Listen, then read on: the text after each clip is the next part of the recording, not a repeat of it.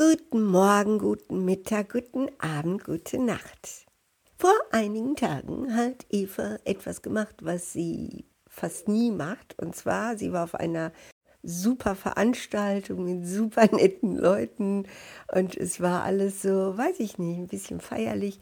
Und dann hat sie was gemacht, was sie zumindest da draußen fast nie macht. Und zwar, sie hat drei Glas Wein getrunken. Das ist für mich definitiv viel zu viel. Eine halbe Flasche und ich bin betrunken. Und wie ich dann nach Hause gefahren bin, nach Witten und war am Bahnhof in Dortmund und musste noch warten, hatte noch 20 Minuten Zeit, bis der Zug kam, habe ich dann in diesem echt beschwipsten Kopf, habe ich dann angefangen, mich mit Bettlern zu verbrüdern bei dem ersten war es super, den möchte ich auch, ich bin schon froh, wenn ich den mal wieder sehe, der ist oft am Bahnhof, dann werde ich einfach mal mit ihm Kaffee trinken. Der hat mir dann Zigarillo geschenkt. Ich hatte irgendwie dann Lust zu rauchen und hatte nichts mit natürlich und ja, und dann habe ich ihn angeschnurrt und dann hat er mir mein erster Zigarillo. Der zweite war dann eher vom Typ, ob der nicht gefährlich ist. Also ich habe dann rausbekommen, äh, dass seine Familie auch nichts mit ihm zu tun haben will, obwohl die auch in Dortmund, nee, in Essen, Essen, obwohl die in Essen leben. Und ähm, ja, und da habe ich wirklich das Gefühl gehabt, äh, Mädchen, sieh zu, dass du Land gewinnst, der ist vielleicht gefährlich. Okay, auf jeden Fall seitdem, das war, ich glaube, Dienstag, heute ist Samstag, habe ich mich mit dem Thema die Verdammten näher beschäftigt und habe eben auch mich erinnert an einen Film, den ich schon häufiger geguckt habe, den gibt es kostenlos bei YouTube, der heißt Astral City. Nach dem Buch Das Heim und zwar wurde der durch ein brasilianisches Medium, das unglaublich bekannt war, mit 90 Jahren dann gestorben ist, äh, ein, ein Mann, der sagt, dass er schon in der Kindheit Kontakt hatte zu geistigen Wesen. Ja, was weiß denn ich? Da kann ich einfach überhaupt kein Urteil drüber fällen, aber ich muss zugeben, ich glaube ihm. Wie ich diesen Film gesehen habe, der mit Sicherheit ja nochmal anders ist, als wenn man das Buch liest. Also er sieht und gibt seine medialen Sachen weiter und dann schreibt ein Kollege von ihm, schreibt das dann auf und so sind, ich glaube, acht Bücher entstanden äh, und das erste ist eben das Heim. Und ähm, die Anfangsszenen spielen in der Hölle, kann man sagen, also im Fegefeuer. Nicht, wo man nie, nie, nie wieder rauskommt, sondern wo man mit dem Zustand, in dem man gestorben ist, einfach jetzt, ja, ich will ja gar nicht mehr verraten, auf jeden Fall, es ist grauenhaft, es ist so schrecklich, es ist einfach nur furchtbar. Und zwar nicht, weil da irgendwelche Teufelchen äh, äh mit einem irgendwie Feuer machen oder so, sondern einfach, weil diese Seelen, die da landen, es ganz alleine schaffen, sich dieses Fegefeuer zu machen durch ihre Einstellung.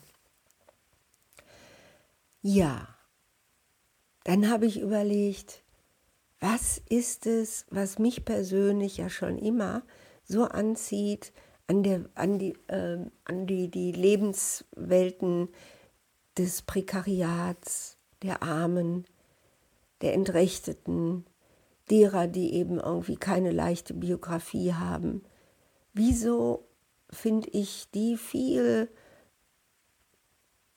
anziehender und auch, ich würde fast sagen, ehrwürdiger als die Menschen, die in Bullabü aufgewachsen sind. Die mag ich auch, keine Frage.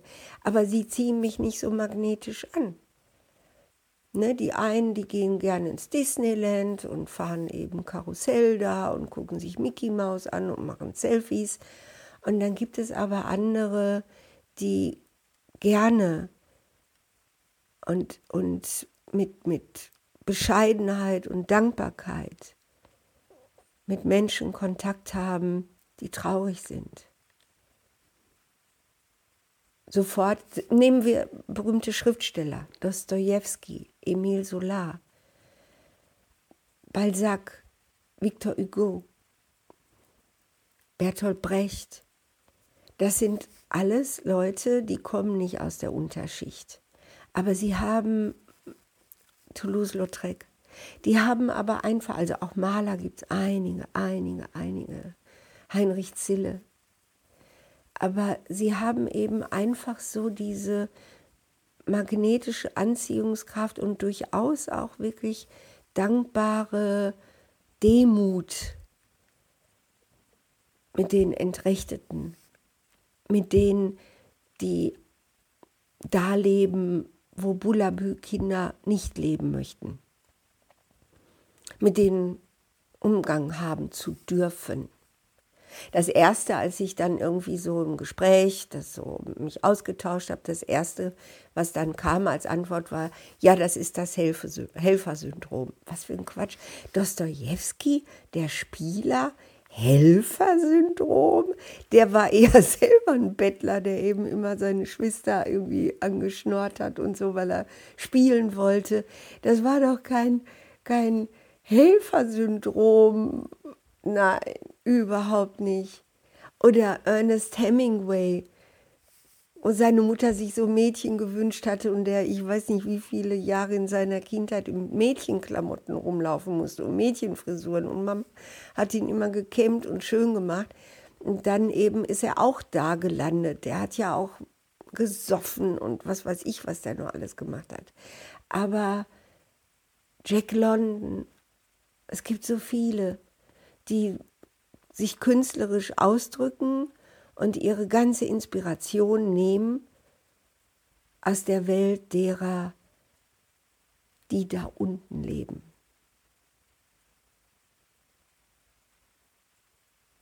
Ich nenne es mal im Moment nur ganz kurz die Welt der Verdammten.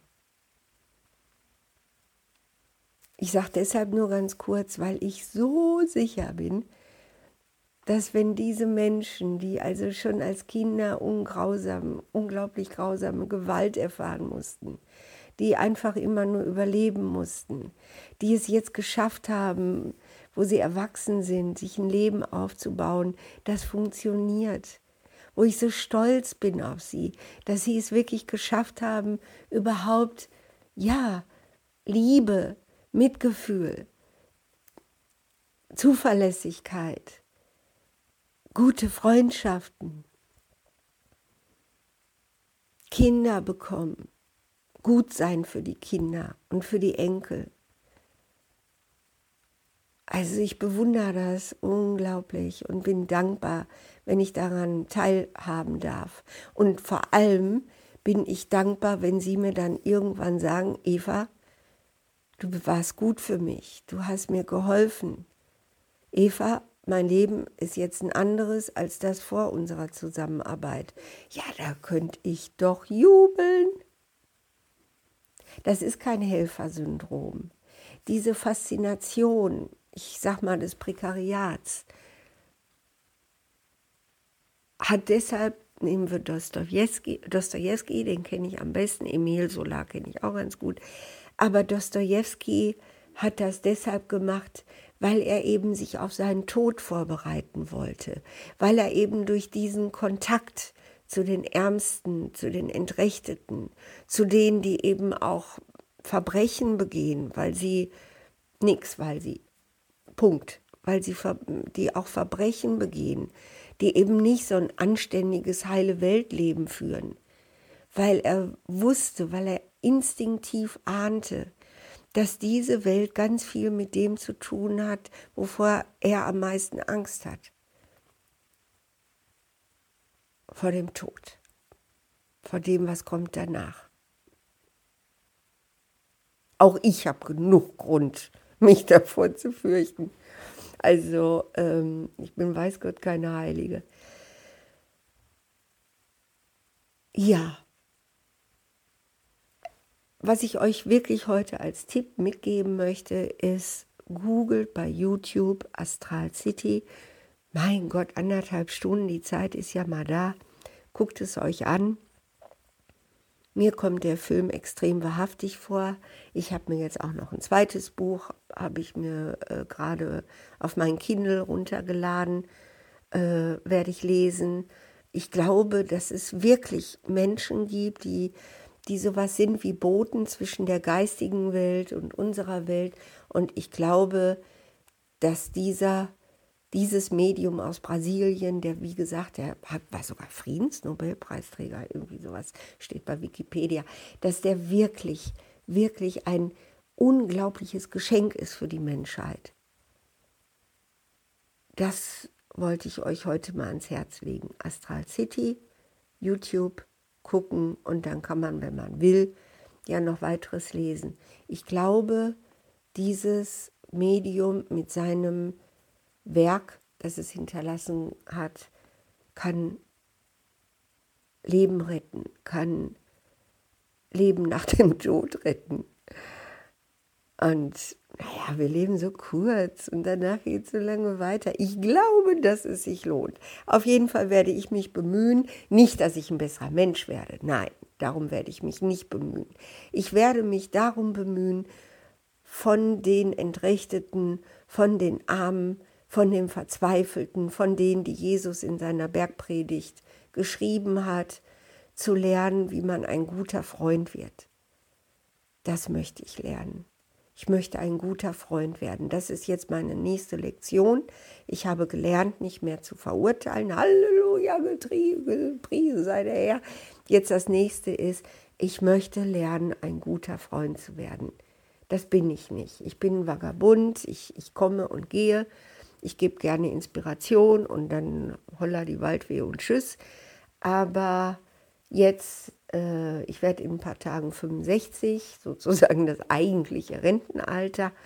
Und ich werde jetzt lernen, ein guter, verlässlicher Freund zu werden.